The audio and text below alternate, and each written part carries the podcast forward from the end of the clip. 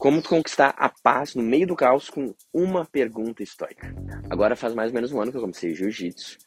E mesmo depois desses 11 meses, vão fazer agora, ainda é impressionante como eu basicamente só perco.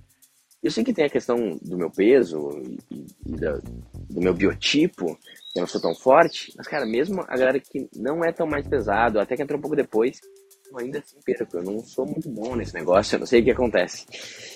E desde o momento que tu começa a se perguntar por que eu tô voltando pro ambiente em que ele é totalmente desfavorável para mim. Todo mundo é mais pesado, é mais forte, é mais jovem, tem mais gás, e eu tô só levando porrada. E às vezes eu mal consigo notar o senso de progresso naquilo. Até na semana passada, a gente fez um treino específico. E o treino específico é legal que a gente já começa numa posição, tipo com a guarda passada, e a gente evolui dali.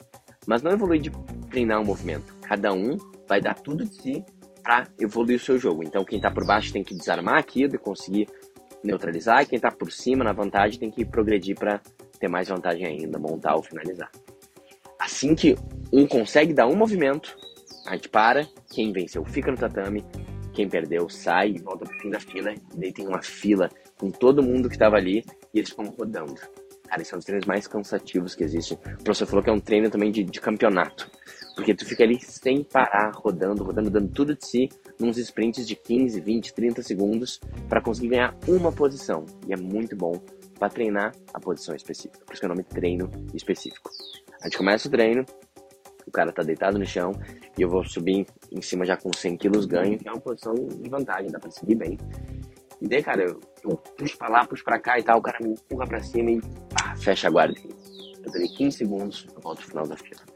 Vou lá a segunda vez, tá com outro cara, acho que ele perdeu no meio do caminho. E ele vai pra lá e pra cá, eu vejo que o braço dele fica sobrando, eu jogo e consigo fazer um M-Lock.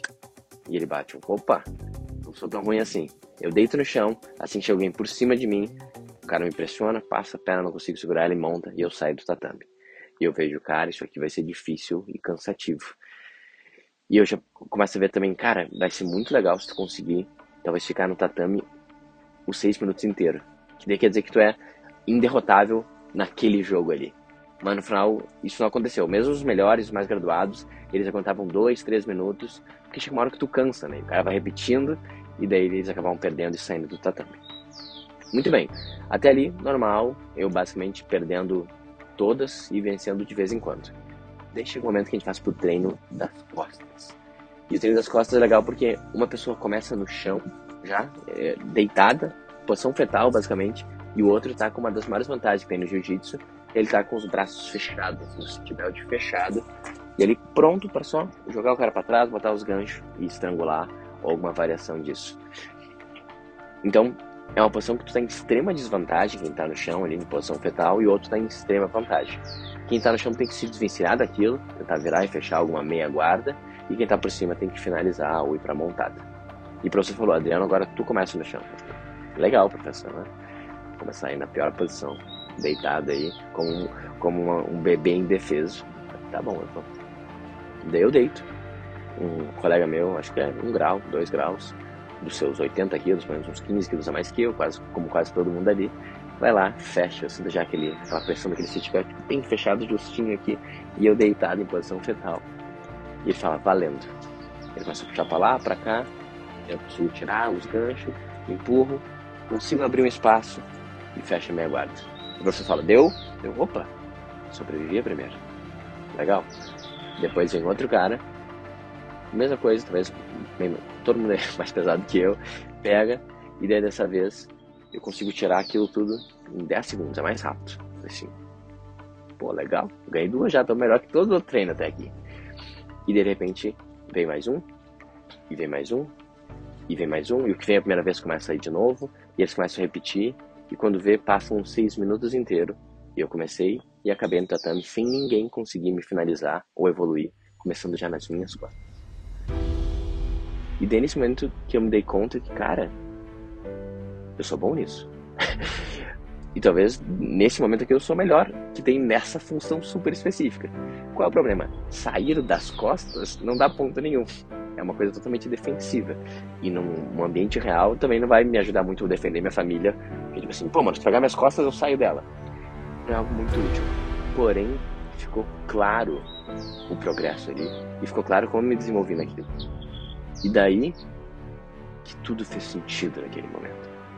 Quando a gente está apanhando da vida, sentindo essa pressão do ambiente desfavorável, que parece que de alguma forma está tudo contra a gente, não tem nada tá facilitado ali, é normal a gente pensar, cara, por que, que isso está acontecendo? Uh, a gente se sentir injustiçado e reclamar, e quando a gente vai falar para os outros ou para a gente mesmo, a gente fala assim, cara, é que para mim não tem como, é, tá muito difícil as condições.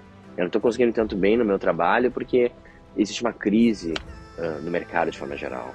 Eu não consigo vender meu produto porque as pessoas não conseguem entender, não estão prontas para entender o valor do meu produto, eu não consigo vender. A gente fica dando essas desculpas de como o externo é desfavorável, como o ambiente é desfavorável, como, cara, isso é pesado e opressivo e ruim para mim.